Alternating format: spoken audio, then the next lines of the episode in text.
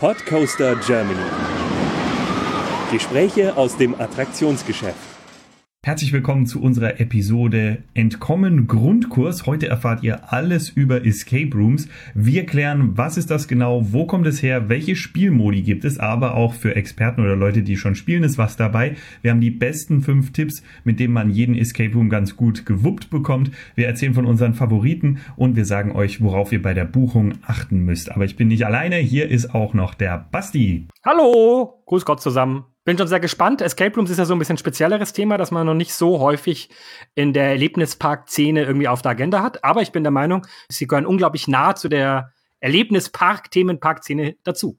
Warum sprechen wir da heute drüber? Zum einen gibt es einige Parallelen zu Freizeitparks, auf die wir später noch eingehen. Und zum anderen haben wir schon wirklich sehr viele Räume gespielt und glauben, dass wir inzwischen schon einen recht guten Überblick haben. Wir nähern uns beide jeweils der 50 Spielemarke. Also 50 dieser Spiele haben wir jeweils schon gespielt.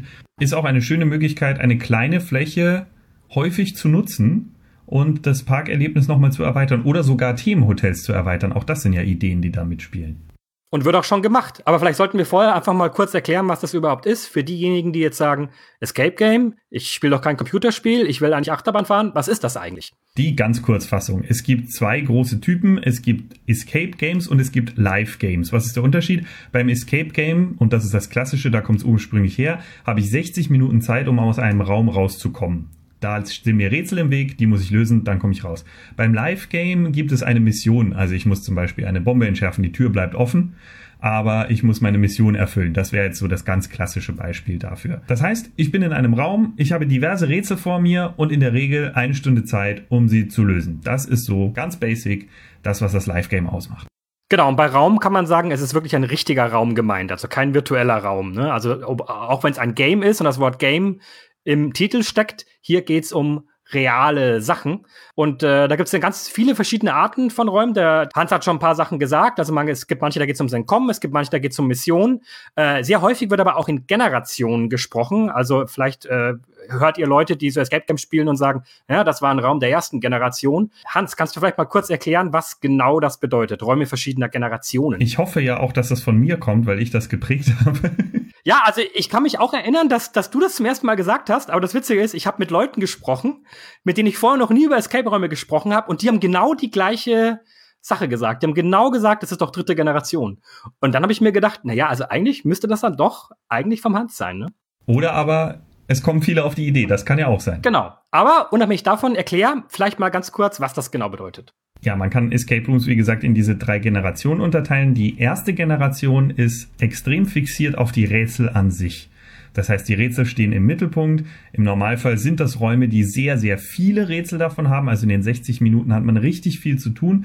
Die Rätsel sind eher klassischer Art. Das heißt, es gibt sehr viele Schlösser verschiedenster Art. Es gibt Zahlenschlösser dann, welche, wo man die Richtung einstellen muss oder sowas. Aber die Abwechslung ist schlosstechnisch nicht so groß. Meistens sucht man immer drei Zahlen, vier Zahlen oder eben diese Richtungen, um sich durchzurätseln. Man, man kann vielleicht auch sagen, äh, warum Schloss überhaupt? Weil halt eben dieses Entkommen, also der Escape halt eben eben wirklich die ursprüngliche Variante dieser Spiele war, hat man halt sehr viel mit Schlössern gearbeitet und weil natürlich Schlösser auch, ich sag mal, eine günstige Möglichkeit ist, um Räume oder auch Raumketten von mehreren Räumen einfach zu verschließen. Und da diese Schlösser halt meistens Codes haben, hat man halt meistens Spiele, wo man eben rausfinden muss, wie ist der Code von diesem Schloss, wie ist der Code von diesem Safe.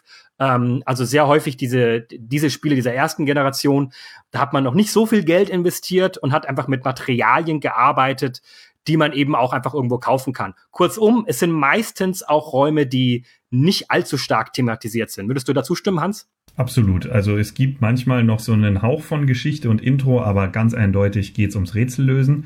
Das ist vor allem für den Einstieg eine feine Sache, weil man erstmal mit der Spielmechanik an sich vertraut wird. Man lernt bestimmte Rätseltypen kennen. Nachteil ist, wenn man viele davon spielt, dann wiederholen sich die Rätsel ziemlich stark und äh, ja, es tritt so ein Abnutzungseffekt auf mit diesen klassischen Schlüssel-Schloss-Rätseln, weil es ja dann doch immer recht ähnlich ist, weil es auch eine, eine begrenzte Anzahl an Möglichkeiten gibt, irgendwie Zahlen zusammenzufügen, um dann das Schloss zu öffnen. Ein Beispiel für solche Art von Räumen ist Adventure Rooms. Die bieten solche an in verschiedenen Städten. Da könnt ihr euch relativ sicher sein, dass ihr was sehr, sehr Klassisches bekommt. Man merkt schon, dass das Gameplay, also die Spielmechanik von diesen Räumen so ein bisschen eingeschränkt ist. Ich muss fairerweise dazu sagen, finde ich, dass bei Adventure Rooms, die sind sehr stark so. Ähm, die leben vor allen Dingen auch davon, dass sie wirklich super viel solche Rätsel haben. Also man ist da trotzdem also wir waren da trotzdem sehr, sehr lange drin. Es war äh, wirklich ein Haufen, ein Haufen Holzheimer zu machen. Den letzten Raum, den ich bei Adventure Rooms gespielt habe, hatte aber, finde ich, auch noch eine relativ gute Thematisierung. Also selbst diese klassischen Räume, da, da schließt nicht komplett aus, dass das immer so eine IKEA-Einrichtung sein muss. Sollte man vielleicht fairerweise auch noch dazu erwähnen. Und damit haben wir den perfekten Bogen auf die Räume der zweiten Generation. Da spielt die Geschichte dann schon eine größere Rolle. Die Räume sind durchthematisiert, wenn es jetzt zum Beispiel um einen Gefängnisausbruch geht, dann startet man auch wirklich in einer Gefängniszelle und die Rätsel haben größtenteils auch was damit zu tun. Ihr werdet immer noch Schlösser und Schlüssel vorfinden, auch immer noch Codes suchen müssen und sehr viel auf das klassische Gameplay fixiert sein, aber die Thematisierung greift langsam schon mehr. Das ist diese zweite Generation. Das ist schon mal ein bisschen anspruchsvoller, weil sich Rätsel dann auch schon leicht unterscheiden können. Aber in der Basis bleibt es das gleiche. Es ist quasi mit deutlich mehr Theming die Variante der ersten Generation. Was ist denn dann die dritte Generation? In der dritten Generation wird massiv thematisiert. Das heißt, wenn das Ganze in einem Stadtviertel spielt, dann bauen die tatsächlich auch in diesem Raum die Fassaden von Häusern rechts und links auf. Oder ihr steht plötzlich in einem Wald, der täuschend echt innen nachgebaut ist oder solche Dinge. Da wird massiv auf die Atmosphäre und auf die Geschichte gesetzt. Und, das ist auch das Besondere, die Geschichte entwickelt sich während des Spiels fort. Also während man bei zweiter Generation noch sowas hat wie, ja, ihr müsst den Tresor öffnen und das ist die Aufgabe und so läuft es durch, kann es bei der dritten Generation sein, oder ist es immer so, wenn man eine Aufgabe hat dann passieren unterwegs Dinge, die die Story vorantreiben oder neue Elemente hinzubringen oder weitere Charaktere auftauchen lassen. Also das ist deutlich dynamischer, eine viel, viel immersivere Geschichte. Das heißt, ich bin direkt beim Erleben mit dabei in der Story, bin zum Teil sogar Teil der Story, bringe sie voran, muss zum Teil sogar mit anderen Personen interagieren, die nicht zu meiner Gruppe gehören. Auch das gibt es in der dritten Generation. Und die Rätsel treten da nicht in den Hintergrund, das wäre die falsche Formulierung, aber es gibt deutlich weniger Rätsel, weil die in die Umgebung so integriert sind, dass man auch länger braucht, um erstmal zu verstehen, worum geht es, was mache ich denn hier. Also ich werde kein klassisches Schlüssel-Schloss-Prinzip mehr haben, es sei denn, es hat seine Rechtfertigung in der Story des Raumes. Aber im Normalfall ist es sowas wie, ich muss ein Bücherregal zur Seite schwingen lassen, also es kommt viel Technik zum Einsatz. Und wie ich das mache, zum Beispiel durch Ziehen an Büchern, an bestimmten, das ich herausgefunden habe, transportiert sich diese Art von Rätsel. Ich würde sagen, es tritt die Handlung in Vordergrund. Äh, das ist so mein Gefühl so ein bisschen bei dieser dritten Generation. Also man merkt, dass so die, die ersten beiden Generationen wirklich so Leute sind, die einfach, also die Grundidee vom Escape Gaming ist ja, ein Computerspiel in real nachzubauen. Und, und bei den ersten zwei Generationen merkt man das noch. Es geht wirklich um Interaktion, es geht ums Rätseln, es geht um, um Denksportaufgaben. Also wirklich so ein klassisches, ja, Point-and-Click-Adventure beispielsweise werden einige von euch kennen, die, die im Gaming-Bereich äh, unterwegs sind und da affin sind. Sowas irgendwie so ein bisschen zu machen, wirklich so ein Puzzlespiel irgendwie so erlebbar zu machen. Und in der dritten Generation, da finde ich, kommt so, da kommen mehr Elemente rein, die eigentlich mehr mit der Erlebnis Branche noch zu tun haben, eben wo auch die Handlung ein bisschen wichtiger ist, wo es nicht unbedingt nur darauf ankommt, irgendwie, wie, wie, wie gut man bestimmte Sachen macht, sondern wo man wirklich durch eine richtige Welt wandert, wie das eben im Themenpark eigentlich auch ist, aber eben weiterhin mit diesem Fokus, dass es interaktiv ist. Ähm, also eben nicht so die klassischen Dark Ride zu haben, das wäre so praktisch der lineare Film, den man spielt, sondern eben interaktiven Walkthrough, könnte man sagen, in der Erlebnisbranche. Also wirklich etwas, wo man selber was macht und, und in der Welt wirklich eintauchen kann. Ich glaube, das ist so. Also ich habe auch Escape Games gespielt, wo man gar nicht rätseln musste, teilweise, wo man einfach wirklich nur äh, Sachen erlebt hat. Ähm, das kommt da irgendwie alles zusammen. Und ich glaube, das, deswegen ist das, glaube ich, spannend. Und ich glaube, deswegen passt das auch wunderbar in die, in die Erlebnisweltbranche rein, weil so in den letzten zwei, drei Jahren immer mehr Betreiber Sachen gemacht haben, wo ich gesagt habe, wow, das ist wirklich so gut wie in, in Themenparks, äh, die ich sonst kenne. Aber eben mit dieser Möglichkeit, wow, ich bin hier nicht mit tausend anderen Leuten in irgendeiner Warteschlange, sondern nein, ich bin hier mit fünf Leuten in einem hochthematisierten Bereich und ich kann mit dem interagieren. Es ist erlaubt, irgendwas zu machen. Es ist erlaubt, bestimmte Türen aufzumachen und zu erforschen, was es da noch gibt, was man im Themenpark sonst nicht kann. Ich glaube, das ist ein ganz großer Unterschied. Beispiele noch für Generation 2 Ein ganz klassischer der Art wäre Dr. Eisenbart in Hamburg bei Escape Venture. Der hat schon nach wie vor sehr viel Schlüssel-Schloss-Prinzip, aber eine dahintergehende Story. Und für die dritte Generation gibt es diverse Beispiele deutschlandweit, die wir haben auch so das Gefühl, wenn neue gebaut werden, dann sind das meistens dritte Generation. Die sind zwar teuer in der Anschaffung, aber auf dem Markt zu bestehen ist im Moment eigentlich auch nur noch möglich, wenn man tatsächlich diese hohe Qualität abliefert. Was nicht heißt, dass die anderen Räume schlecht sind. Basti und ich spielen auch nach wie vor gerne Klassiker aus der ersten Generation zur Abwechslung. Aber es ist schon so, dass man aus diesen hochthematisierten Räumen deutlich zufriedener rausgeht, weil einfach das Erlebnis nochmal deutlich intensiver und deutlich ja schöner ist, weil man eben die ganze Story noch außenrum hat. Es hat schon einen Grund, warum es Themenparks gibt und eine Kirmes. Ne? Und, und das eine ist halt vielleicht eher so die Kirmes, da gibt's halt ein Fahrgeschäft, ist irgendwie auch cool, aber halt vielleicht nicht so schön wie irgendwie der Europapark, der das alles noch wunderbar verpackt und auch teilweise ja schon in Geschichten integriert. Ne? Also, und das ist halt bei den Escape Games ganz ähnlich. Das ist ein perfekter Vergleich. Und dann gibt es noch die Generation 3 Plus, die habe ich noch hinzugefügt, weil es noch ein Element gibt, das das Sahnehäubchen aufsetzt. Bei der Generation 3 Plus ist die Spielzeit von 60 Minuten garantiert. Das heißt, der Raum ist so clever designt, dass Rätsel hinzugefügt oder entfernt werden, je nachdem wie schnell die Gruppe ist. Und man kann nicht verlieren. Der Spielleiter, der auch noch eine Rolle spielt, also in das Spiel auch noch integriert ist und einen bei Tipps nicht rausreißt, sondern zur Story gehört, der sorgt dafür, dass man die Stunde spielt, indem er entweder Zusatzhindernisse hinzufügt oder aber leichte Schubser gibt von außen. Das ist dann das Nonplusultra, die Generation 3 Plus.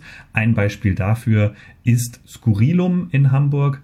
Da gibt es den Raum Gushis geile Grotte oder eben auch Ernie Hudson Geisterjäger. Davon gibt es auch zwei Räume.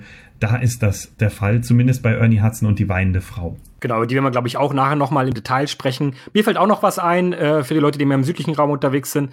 Ein Beispiel für einen Raum, der das ebenfalls hat, ist das Escape-Stüberl in München.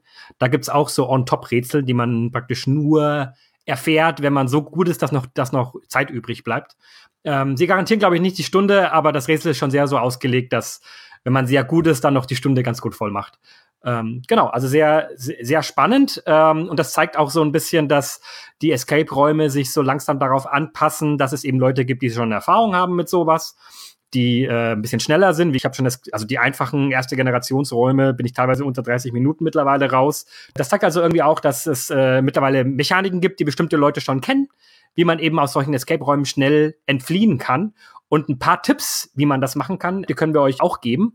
Aber vorher sollte man vielleicht noch irgendwie sagen, was sind denn eigentlich so die Sachen, auf die man achten muss, wenn man so einen Escape-Raum bucht? Auf jeden Fall einen guten Blick auf die Webseite werfen, wie die sich präsentieren. Da bekommt man mit der Zeit ein Gefühl dafür, wenn man ein paar gespielt hat und schaut sich dann die Webseiten an. Man kann nämlich erste Generation, zweite Generation relativ gut an der Webseite erkennen. dann ist immer ein Indiz, wie groß ist die Stadt, in der ich spiele. Wenn die Stadt groß ist und hat viele Anbieter, dann ist die Wahrscheinlichkeit, dass es da viele Generation 3 gibt, sehr hoch. Ist es eine sehr kleine Stadt, weit weg von allem anderen, dann kann man dort auch noch wunderbar mit dem erste Generation Raum überleben. Das heißt, da ist der Konkurrenzdruck nicht so hoch. In der Tendenz gibt es also in den kleineren Städten, die weit weg sind von großen Escape- oder Live-Game-Zentren, eher diese Spiele. Das sind so zwei Dinge, die man beachten kann. Und dann bleibt natürlich auch immer einmal Netzrecherche. Es gibt unterschiedliche Portale, wobei man da dann gucken muss, dass man nicht gespoilert wird, also verraten wird, worum es geht. Und natürlich unterscheiden sich Meinungen von Spielern auch. Jeder kennt es im Netz. Wenn ich zu irgendwas eine Bewertung lese, dann finde ich drei dafür und drei dagegen. Da muss man sich dann wieder abwägend damit beschäftigen, was ist jetzt wahrscheinlich das, worauf ich Wert lege. Aber das ist auch noch ein Indiz. Und als letzten Punkt, es bleibt natürlich immer die Möglichkeit anzurufen oder eine Mail hinzuschreiben und zu sagen, was seid ihr denn für ein Raum? Stellt ihr die Rätsel im Mittelpunkt? Habt ihr sehr viel Theming? Tendenziell wird der Raumbetreiber natürlich immer sagen, ja, wir haben super Theming und die Story geht von vorne bis hinten durch und natürlich entwickelt die sich. Aber man kriegt da auch so ein Gefühl dafür, wann das stimmt und wann nicht. Das sind Dinge, die man beim Buchen beachten kann. Und dann ist auch die Frage, auch das ist kein eindeutiges Kriterium, aber wenn ein Raum sehr oft und sehr viele Gutscheine rausgibt, dann ist da tendenziell eher Vorsicht geboten. Das stimmt. Ähm, eine Sache, die mir oder eine Webseite, die mir noch einfällt, die man da besuchen kann, um sich auch ein bisschen zu informieren, die in Deutschland eine gewisse Größe erreicht hat, ist Escape Maniac.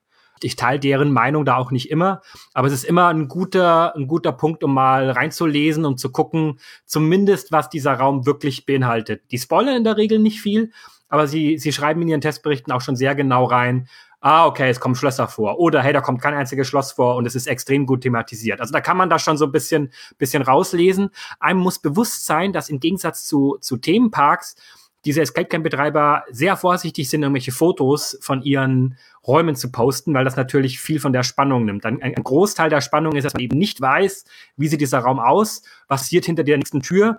Deswegen wird da sehr vorsichtig umgegangen. Manche Räume posten überhaupt nicht, wie, wie, wie ihre verschiedenen Quests aussehen. Das heißt, visuell kann man da nicht so viel recherchieren, man muss da sehr viel wirklich äh, Wert legen auf im Prinzip Mund-zu-Mund-Propaganda äh, und da das ein bisschen rauslesen. Manchmal kann es auch Sinn machen, ähm, den Anbieter anzugucken. Manche Anbieter haben mehrere Filialen in mehreren Städten und äh, wenn man schon einen Anbieter kennt, wo man weiß, hey, da war das Spiel wirklich gut bei dem, dann ist die Wahrscheinlichkeit, dass die anderen Spiele ebenfalls dieses Niveau haben oder einem ebenfalls ja zusagen werden, also auch recht hoch. Also auch das kann ein guter Tipp sein. Letztes Indiz, Alter des Raumes wenn man das rausfindet, oder Alter des Anbieters, wie lange ist der schon auf dem Markt, auch das spielt eine Rolle. Wir spielen jetzt Escape Games seit fünf Jahren und wenn ein Raum fünf Jahre alt ist, dann ist er mit absoluter Sicherheit ein erste Generation Raum, es sei denn, er wurde umgebaut. Und wenn er erst kürzlich eröffnet wurde, auch wieder im Zentrum einer großen Stadt, dann kann man davon ausgehen, dass der sehr modern eingerichtet ist und viel auf Theming setzt. Das sind so Indizien. Jetzt die äh, fünf Tipps, mit denen man Escape Rooms sehr gut meistert. Wir spielen ja immer öfter mit unterschiedlichen Teams zusammen. Äh, manchmal spiele auch nur ich mit einem anderen Team, manchmal Basti mit einem anderen Team und äh, immer besonders cool wird's, wenn Basti und ich zusammen mit einem Team unterwegs sind. Wir sind übrigens in der Regel immer vier plus minus eins weil wir auch rausgefunden haben, für die allermeisten Räume ist das die perfekte Anzahl. Es gibt einige wenige, wo ich sagen würde, da würde ich drei empfehlen, weil man sonst zu viel verpasst. Aber in der Regel ist man mit vier Leuten gut bedient und hat dann halt auch immer jemanden dabei, der ein bisschen quer denkt oder bei einem Rätsel nochmal einen Schritt zurück macht. Das noch zur Gruppengröße. Bitte glaubt nicht, wenn der Betreiber sagt, das hier ist für acht Leute, dass das auf jeden Fall so ist. Also die meisten sagen, das geht bis sechs Leute unserer Erfahrung nach sind die meisten Räume mit sechs Leuten nicht mehr schön, weil ein bis zwei Personen die ganze Zeit daneben stehen und nichts mehr zu tun haben. Also das müssen dann Räume sein, die explizit auf so viele Leute konzipiert wurden. Und von denen habe ich noch nicht viele gesehen, ehrlich gesagt. Gut, dann fünf Tipps, Hans. Du hast schon angedeutet, was sind denn so die relevantesten Tipps? Kommunikation, das ist das A und O. Jeder muss immer wissen, was macht der andere gerade, wo ist er und an welcher Aufgabe redet er. Das heißt, klingt am Anfang ein bisschen chaotisch, aber man sollte alles, was man sieht, in den Raum rufen. Jetzt natürlich nicht gleichzeitig, weil dann geht's unter. Aber wenn einer an einer Wand ist, wir können das mal exemplarisch vormachen. Äh, wir stehen jetzt in einem Raum. Ich bin an der einen Wand, Basti ist an der anderen. Wir legen los zu spielen. Ich sag, ich habe hier ein Bücherregal mit vier Büchern. Eins ist rot, zwei haben eine Zahl. Und zwar römische Zahlen. Ich soll auch was reinwerfen. Oh, Entschuldigung. Äh, dann dann sage ich zum Beispiel, äh, ich habe ihr äh, ein äh, Watchloss mit irgendwie äh, drei Ziffern. Könnte das passen? Ich habe nicht aufgepasst, Hans. Äh, sind, da, sind da zwei E's dabei? Äh, zwei E's? Ja, zwei E's sind dabei. Ja, genau, weil ich habe hier, ich habe hier die Bücher. Wenn ich die nach der römischen Ziffer ordne, dann äh, ist es EME. E. Probier mal aus. Äh, stimmt, wunderbar, cool. Weiter geht's. Ich habe hier ein, äh, einen Hinweiszettel und dann lesen wir den Hinweiszettel vor. Genau. Also Kommunikation ist das A und O. Jeder sollte immer wissen, was der andere gerade macht, wo was ist. Nicht so wie ich, der gerade dem Hans nicht zugehört hat, weil er nebenbei getrunken hat. Genauso geht's nicht. Also immer gut aufpassen. Genau. Und da äh, kann man sich dann entsprechend absprechen. Es klingt so simpel, aber es ist wirklich enorm wichtig, wie oft scheitern Escape Rooms daran, dass man eine Info nicht hat und dass der eine die Idee gehabt hätte, aber er hat nicht gehört, dass es gebraucht wird. Ich kann da vielleicht ein Beispiel nennen, äh, ohne jetzt irgendwie zu viel zu spoilern äh, und das mal ganz so grob umschreiben. Wir waren mal in einem Raum, da gab's was zu sehen und um diese Sache sehen zu können, brauchten wir ein bestimmtes Hilfsmittel. Wir konnten es quasi nicht sehen, ohne dieses Hilfsmittel zu finden. So, wir waren da zu fünft äh, in diesem Raum und äh, irgendwann haben wir dieses Hilfsmittel gefunden, also fünf Hilfsmittel. Und damit waren wir dann in der Lage, diesen Hinweis eigentlich zu sehen. Komisch war nur, wir haben nichts gesehen. Also wir haben dann gedacht, naja, komisch, irgendwie funktioniert das Hilfsmittel nicht. Oder ist, oder ist es dieses, ist dieses Hilfsmittel gar nicht richtig? Haben dann irgendwann alle blöd dahin geguckt und irgendwann das Hilfsmittel wieder abgenommen und gesagt, komisch, wir waren uns zu sicher. Naja, dann gucken wir mal weiter. Irgendwann finden wir ein weiteres Rätsel, wo wir auch nicht weiterkommen. Und dann sagt eine Person zu uns einfach nur, ja, aber dieses, dieses eine Rätsel, ich glaube, das kann man doch lösen mit der einen Sache, die wir uns mit diesem Hilfsmittel angeguckt haben. Wir gucken uns nur an und sagen, ja, aber da haben wir doch nichts gesehen.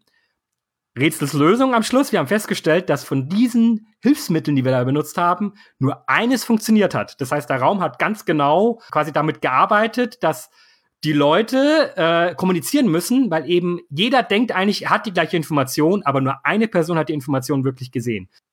Halb damit zusammenhängt der zweite große Tipp, gründlich und vor allem mehrfach suchen. Es gibt diverse Objekte, die in, den, in dem Raum oder in den Räumen verteilt sind, die man benötigt und so oft hat man was übersehen. Es ist enorm wichtig, dass immer zwei Leute alles durchchecken. Und selbst wenn derjenige sagt, das habe ich schon durchgeguckt, prinzipiell nicht glauben, prinzipiell nochmal durchgucken, das kostet einen so viel Zeit, wenn man was übersehen hat, das ist sehr unnötig. Also da Sachen ganz genau angucken, das hilft immer. Und der dritte Schritt ist, wenn man hängen bleibt, dann ist es auch eine gute Idee, Aufgaben ruhen zu lassen. Nicht alle Räume haben einen linearen Verlauf, das heißt, die Rätsel sind nacheinander, sondern es gibt auch Rätsel, die man parallel bearbeiten kann oder aber Rätsel, die man zwar schon anfangen, aber noch nicht lösen kann, bevor nicht andere Rätsel gelöst sind.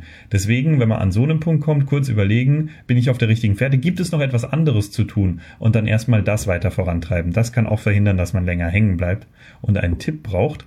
Und damit zusammenhängt auch schon der vierte große Tipp, einen Schritt zurück machen, wenn man hängen bleibt, gedanklich, also überlegen, wo sind wir denn gerade? Was wollen wir denn eigentlich? Brauche ich jetzt einen Code? Soll eine Tür aufgehen? Wie kann die denn aufgehen? Aha, ich brauche wahrscheinlich einen Schalter. Kann ich durch das, was ich gerade versuche, das überhaupt erreichen, was ich möchte? Und das sind Momente, in denen man kurz innehält, vielleicht auch nochmal in der Gruppe bespricht, weil die Leute nehmen auch unterschiedliche Sachen wahr. Wenn dann einer sieht, ja, ist doch völlig klar, die Tür geht auf. Das kann aber auch eine Falle sein und es ist eine Tür drin, die nie aufgeht. Aber es hilft dabei zu sagen, wir haben jetzt dieses Ziel und auf dieses arbeiten wir hin, weil dann bekommt man wieder einen anderen Blick dafür, was man jetzt im Raum gerade verwenden kann. Parallel dazu auch, äh, was auch immer Sinn machen kann, ist zu gucken, was habe ich denn schon erledigt. Äh, also es kann auch wirklich immer Sinn machen zu schauen, okay, ich glaube, diesen Bereich des Raums, den haben wir jetzt, weil man einfach sieht, da haben wir viele, also da sind einfach bestimmte Schränke schon geöffnet oder bestimmte Requisiten irgendwie schon bearbeitet, dass man irgendwie feststellt, okay, das kann man vermutlich eher ablegen und das zeigt einem dann auch immer so ein bisschen, was vermutlich gerade der nächste Schritt im Raum ist. Muss nicht immer stimmen. Also das ist gerade bei Räumen. Es gibt auch Räume, wo man komplett wieder zurück zum Anfang muss, weil man noch irgendwas anderes ver vergessen hat. Aber auch das kann manchmal so ein bisschen helfen, erstmal zu fokussieren, was vermutlich das aktuelle Ziel ist. Und damit zusammenhängt auch der letzte große Tipp, der etwas raumabhängig ist, weil das nicht immer geht, aber man sollte zu Beginn eine zentrale Sammelstelle für Dinge, die noch zu bearbeiten sind und die mobil sind und von denen man noch nicht weiß, wo sie hin sollen, einrichten. Es ergibt natürlich keinen Sinn, jetzt ein Objekt, das ganz offensichtlich irgendwo reingestellt werden muss, erstmal in die Raummitte zu tragen. Das kann man dann auch direkt dahinstellen und dann nach den anderen beiden suchen, die noch fehlen zum Beispiel. Aber Dinge, die noch nicht bearbeitet sind, kann man an eine zentrale Stelle bringen, weil dann hat man sofort den Überblick und andere haben auch sofort, ohne nachzufragen, den Überblick. Ah, okay, das liegt da, dann muss es noch mehr davon geben oder ah, das kann ich hier drüben gebrauchen. Das Ganze gibt es auch virtuell als Zettel, Codes notieren. Meistens gibt es Zettel und Stift im Raum, wenn man sowas braucht und dann von da entsprechend runterstreichen. Weil damit sind wir schon bei den Fragen, die ihr vor Beginn stellen solltet. Die wichtigste Frage, die ihr vorm Spielen stellen solltet, wenn sie nicht vom Spielleiter beantwortet wurde, ist, gilt das ein Schlüssel, ein Schlussprinzip? Und wenn sie das nicht verstehen und dann sagen, bei uns gibt es keine Schlösser, dann müsst ihr spezifizieren aus, gilt das eine Lösung pro Rätselprinzip? damit ihr wisst, und die allermeisten Räume machen es so, aber ich hatte auch schon welche, die es nicht so machen und bin dann entsprechend hängen geblieben, wenn ihr einen Code, einen Schlüssel oder irgendeine Kombination oder sonstiges verwendet habt, dann ist es für das Rest des Spiels erledigt. Ihr braucht es nicht nochmal. Und das zu wissen, ist ein enormer Vorteil, wenn man in den Raum reingeht, weil dann kann man auch beruhigt Türen hinter sich zulassen oder eben Codes eingestellt lassen und versucht nicht nochmal die zehn Kombinationen von Farben oder Zahlen, die man bereits vorher schon mal hatte. Vielleicht sagen einige von euch jetzt, hm, ja, also ich, ich bin eigentlich gar nicht so der, so der Knobler. Ich stelle mich dann vielleicht total dumm an in diesen Räumen. Das wird doch total peinlich. Was man schon mal generell sagen kann, in praktisch jedem Raum gibt es die Möglichkeit, sich Tipps geben zu lassen. Äh, da gibt es unterschiedliche Methoden, ganz am, also die einfachen, gerade Generation 1 und 2 arbeiten sehr häufig so mit Walkie-Talkies, wo man da mit dem Spielleiter in Verbindung ist und der Spielleiter ist quasi auch wie sowas wie ein Game Master, äh, der einem dann Tipps geben kann. Manchmal ist das limitiert, dann kann man irgendwie nur drei Tipps kriegen, manchmal ist es unlimitiert. Es gibt auch andere Möglichkeiten. Äh, es gibt Räume, wo man Tipps irgendwie anfordern kann an irgendeiner Wand, wo man irgendwie drückt und dann kommt irgendwie ein Bildschirm, wo man einen Tipp hat. Also ganz unterschiedlich. Aber eigentlich sind alle Räume darauf vorbereitet, euch Tipps zu geben, äh, gerade wenn ihr Anfänger seid. Also keine Sorge, ihr werdet da nicht komplett festhängen. Was man aber dazu fragen sollte, ist immer, gibt es sowas wie, wie Autotipps, sagen wir immer dazu. Können wir das haben oder können wir das nicht haben? Was meinen wir damit? Der, der Spielleiter, der euch quasi beobachtet in diesem Raum, also fast alle Räume haben eigentlich Überwachungskameras, der kann am besten einschätzen, wie weit im Spiel ihr seid und wie gut ihr in der Zeit liegt. Manche Spielleiter sind dann so, dass sie euch einfach automatisch sofort Tipps geben, wenn sie merken, oh, ihr hängt da ein bisschen hinterher. Ähm, da kann man dann sagen, das möchte ich gerne haben. Also sag mir einfach Bescheid. Wenn du merkst, wir sind irgendwie zu langsam, dann sag einfach.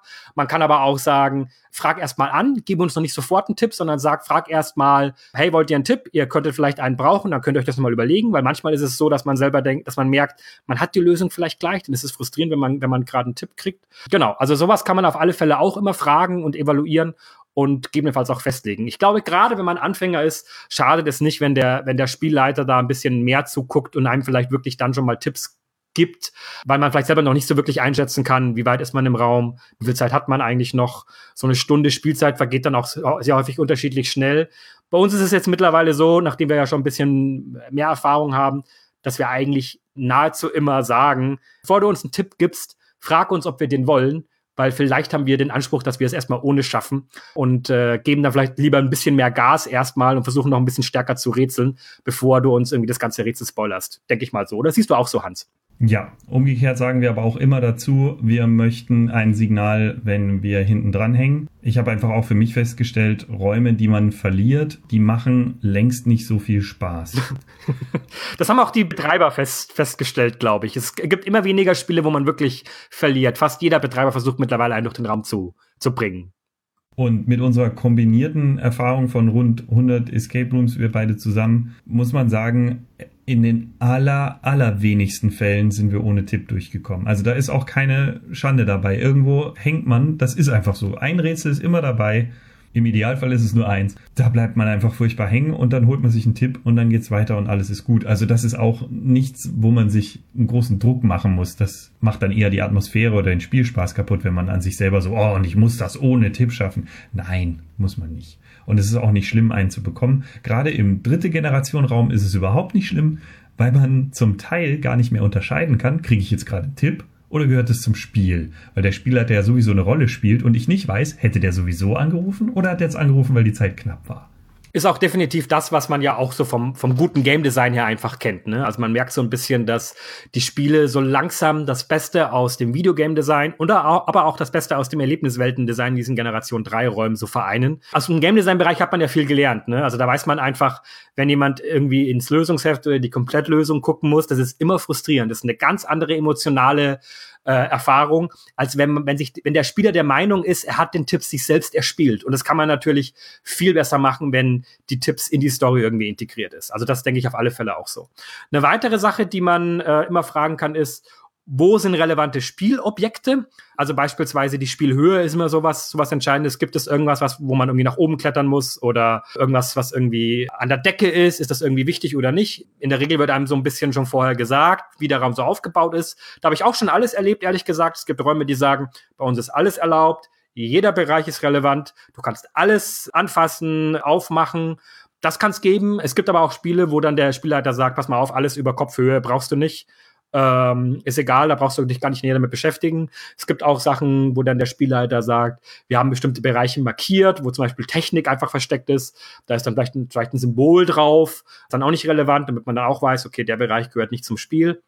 Wird aber mittlerweile immer weniger, weil man halt auch sagt, für die Immersion ist es besser, wenn möglichst viel in diesem Raum eben nicht auf etwas hindeutet, was nicht zu diesem Spielerlebnis gehört. Ne? Gehört einfach auch zur guten Thematisierung dazu. Aber auch das sind Fragen, glaube ich, die man, die man da stellen muss. Und letztendlich gehört vielleicht auch noch so ein bisschen mit dazu, brauche ich Kraft oder nicht? In der Regel würde ich sagen, braucht man eigentlich keine Kraft. Wie siehst du das, Hans?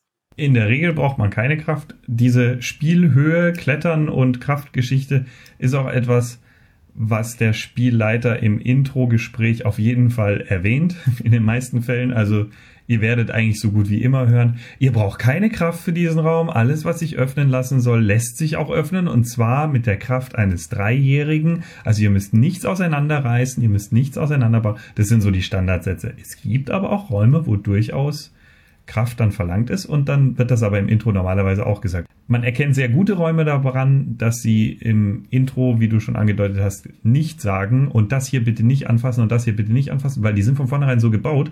Was man nicht anfassen soll, kann man nicht anfassen. Feierabend. Ich muss fairerweise dazu sagen, tatsächlich gibt es noch ein paar Escape-Räume, wo dann irgendwie Steckdosen da sind und so. Da muss ich mal so ein bisschen, das finde ich mal am spannendsten mit so, hey, bitte nichts in die Steckdosen reinstecken.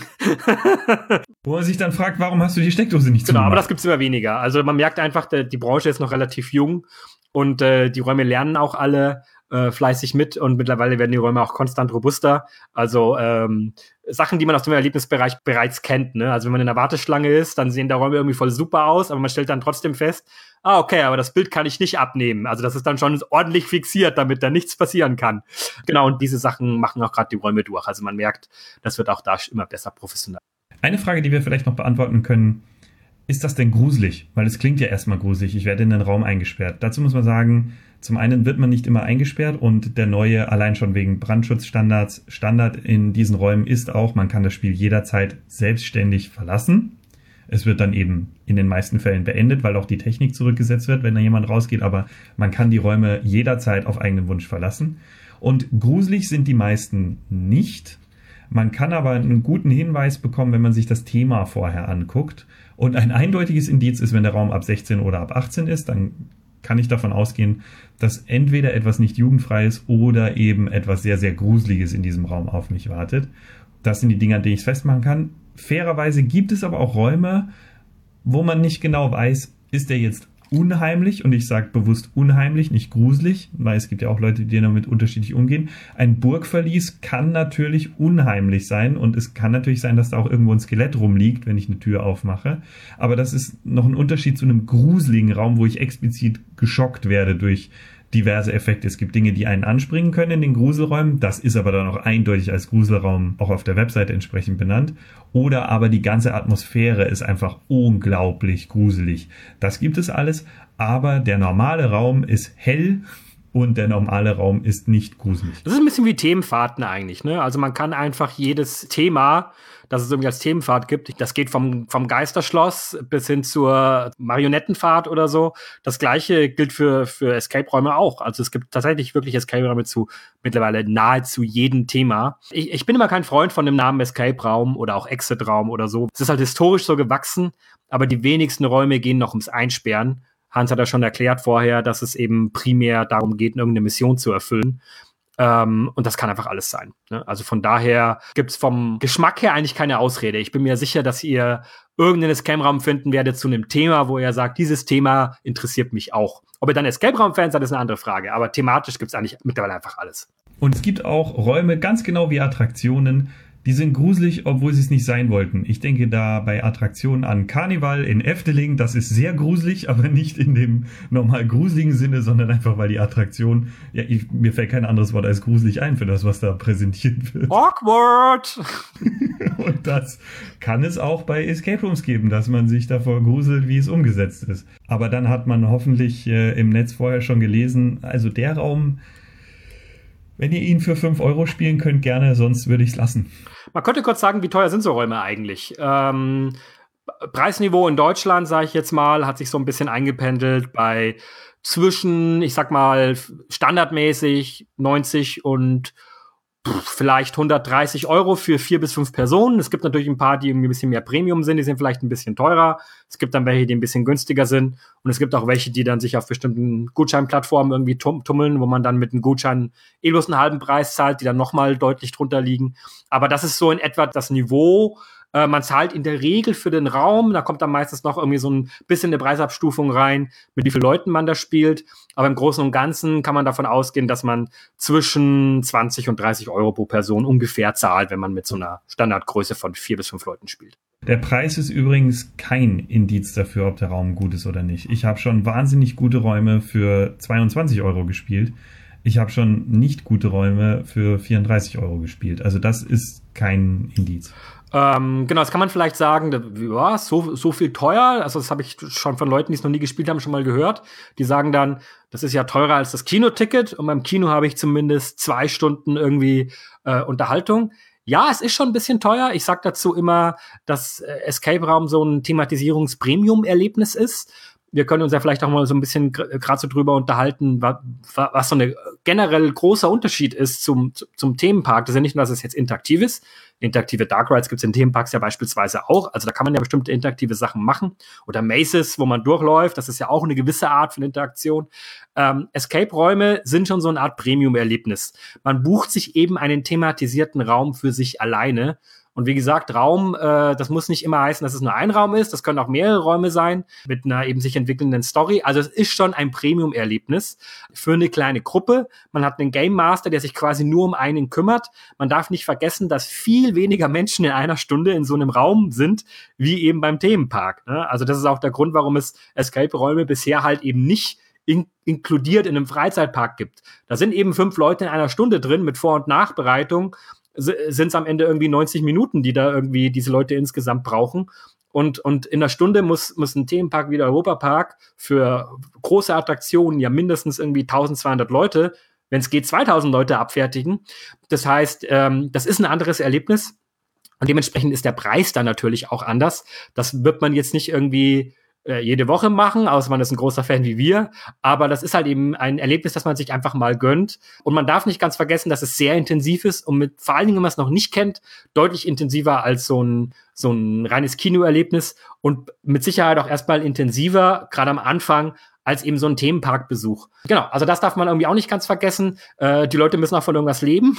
Es ist eben was, was Spezielleres. Nichtsdestotrotz äh, kann man auch sagen, dass äh, viele Themenparks sich natürlich überlegen, kann man dieses Prinzip von Escape-Räumen, also interaktive Missionen zu machen, kann man das irgendwie auch in, in Parks integrieren. Da werden auch viele Überlegungen schon angestrengt, wie man das machen kann. Es gibt so ein paar Leute, ähm, ehemalige Disney-Mitarbeiter beispielsweise, haben Five Wiz, glaube ich, heißen die gegründet. Die machen im Prinzip so Walkthrough-Attractions, ähm, also mit, mit großer Thematisierung, aber mit viel mehr Escape Game Elementen. Ist auch nicht eine Stunde, sondern ich glaube nur so 45 Minuten und man geht deutlich schneller durch den Raum, weil sie halt eben viel mehr Leute durchschicken müssen. Und da ist es halt auch wirklich so, dass der Raum sich quasi auch automatisch selbst resettet. Also die, die haben dann deutlich größeren Durchsatz. Also so eine Mischung irgendwie aus, aus Laufgeschäft und Escape-Raum. Also auch da wird viel experimentiert. Noch ist es nicht so weit, dass es irgendwie zum Standardrepertoire gehört. Ob es das jemals sein wird, wissen wir nicht. Aber es ist auf alle Fälle eine Sache, denke ich, die für jeden äh, Freizeitpark-Begeisterten auf alle Fälle irgendwie auch mal ins, ins Ausprobier-Repertoire äh, gehören sollte.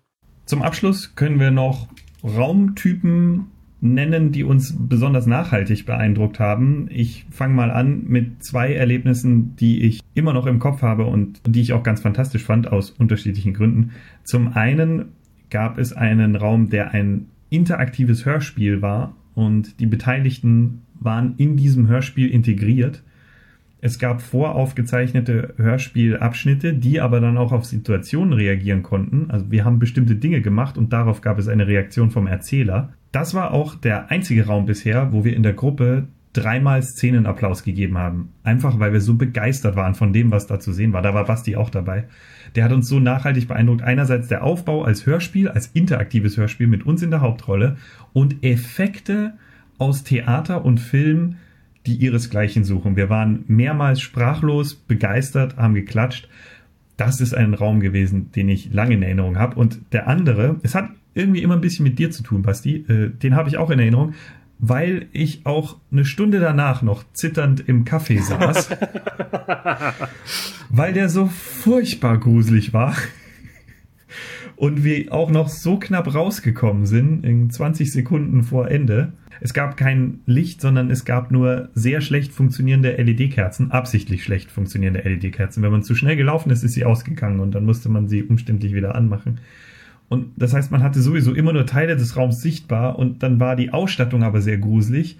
Die Story war an sich schon gruselig und dann gab es noch einen Twist am Ende, der alles noch so viel schlimmer gemacht hat Das war sehr beeindruckend und so ein intensives Gruselerlebnis hatte ich sonst nicht. Das sind zwei Räume, die auf ganz unterschiedlichen Ebenen einen großen Eindruck hinterlassen. Der eine macht unglaublich Spaß, weil er tolle Ideen hat, weil er super interaktiv ist, eine geniale Story hat und unglaubliche Sachen passieren.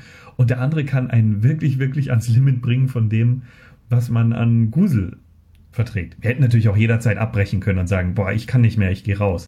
Das ist auch tatsächlich, äh, glaube ich, so ein bisschen so der Unterschied zu zum Beispiel äh, Horror Maces oder sowas, wie die Horror Nights im Europapark beispielsweise, ähm, die vielleicht die, der eine oder andere von euch ja auch gern macht. Ähm, die sind schon auch sehr extrem natürlich und es ist auch ein besonderes Erlebnis, aber trotzdem muss man hier halt nicht aktiv werden. Man ist halt, man wird halt erschreckt, aber effektiv, wenn man ein Maze macht, wenn man durchgelaufen ist, hat man es bestanden. Ähm, Gerade diese, diese ähm, Escape-Räume, ich hatte vor, vor einiger Zeit zum Beispiel auch mal einen, wo wir wirklich in einem Sarg eingesperrt worden sind, der auch dann wirklich zu war und ich musste, also ich lebendig begraben, ich wurde le einfach lebendig begraben. Äh, man muss halt aktiv werden. Es ist halt eben nicht damit getan, irgendwie sich einfach irgendwo hinzukauen oder einfach zu laufen, sondern man muss das Hirn einschalten ähm, also das kommt schon, also gerade bei diesen äh, etwas extremeren äh, Escape-Räumen geht das schon sehr nah ran, so am, an, an das, was man sonst so aus Thrillern irgendwie so kennt. Nicht jedes Escape Game ist gruselig, aber das ist, glaube ich, auch so ein ganz gutes Beispiel gerade für diese, diese extremeren Erlebnisse. Spiele, die mich jetzt irgendwie beeindruckt haben, ich würde gerne noch eine Sache an, andocken. Ich war äh, im Oktober, also vor zwei Monaten ungefähr, war ich in Moskau. Moskau gilt mittlerweile so ein bisschen als einer der großen äh, Hochburgen von Escape Games. Äh, ich hatte so ein bisschen Zeit, da so ein paar auszuprobieren und ich war halt bei, bei, bei einem Anbieter in Moskau, bei dem größten auch, kann man auch sagen, äh, Klaustrophobia. Was ich da halt wirklich beeindruckend fand, einfach war, wie viele also die sagen dazu Quests, also wie viele Räume, wobei, wie gesagt, das, jeder Raum besteht auch aus mehreren Unterräumen, die überhaupt haben. Äh, ich weiß, als ich da in Moskau war, hatten sie 62 offene Räume. Ich habe gerade die Webseite nochmal offen und nachgeschaut, ob es noch stimmt. Jetzt sehe ich gerade, mittlerweile haben sie in Moskau 68 offene, offene Quests. Vier weitere bauen sie gerade. Das ist riesig und man kann da wirklich sich alles aussuchen. Das gibt's auch für jede Altersgruppe. Ich habe da nur, nur in Anführungszeichen vier Räume spielen können ähm, in der Zeit. Ich fand alle spektakulär gut. Die hatten alle äh, extrem spannende und auch neue Ideen. Ich bin immer wieder mal überrascht worden, ähm, was es da zum Beispiel auch gab bei einem Raum. Äh, Animatronics, also auch eine Sache, die man aus dem Themenparkbereich kennt. Wir hatten wirklich einen Raum, wo dann plötzlich Animatronics kamen, die auch dann mit uns interagiert haben. Wir mussten interagieren mit den Animatronics. Also das, was man sonst aus dem Computerspiel kennt, wenn man mit einem Computercharakter, also mit einem sogenannten NPC agiert. Hier ist halt der NPC halt einfach eine Animatronic-Figur gewesen. Fand ich super spannend. Da passiert wirklich viel. Genau, also das einfach nochmal so reingeworfen. Ansonsten die Räume, die der Hans erwähnt hat, die kenne ich natürlich auch und äh, sind auch ganz weit oben in, bei, bei meinen Favoriten, definitiv ein schönes Element auf jeden Fall, um Freizeitparkerlebnisse von der Ausstattung her zu haben, aber selber auch nochmal mehr zu tun in der Zeit, in der man zum Beispiel nicht in Freizeitpark kann, weil alle zu haben, weil Winter ist oder weil man einfach mal weniger ausgeben möchte für seinen Ausflug.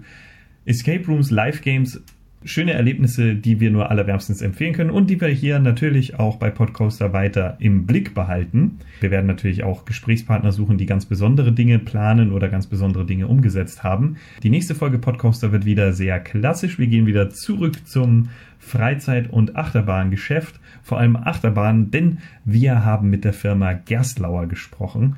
Dieses Interview gibt's dann in der nächsten Folge vom Podcoaster. Bis dahin, tschüss. Ciao.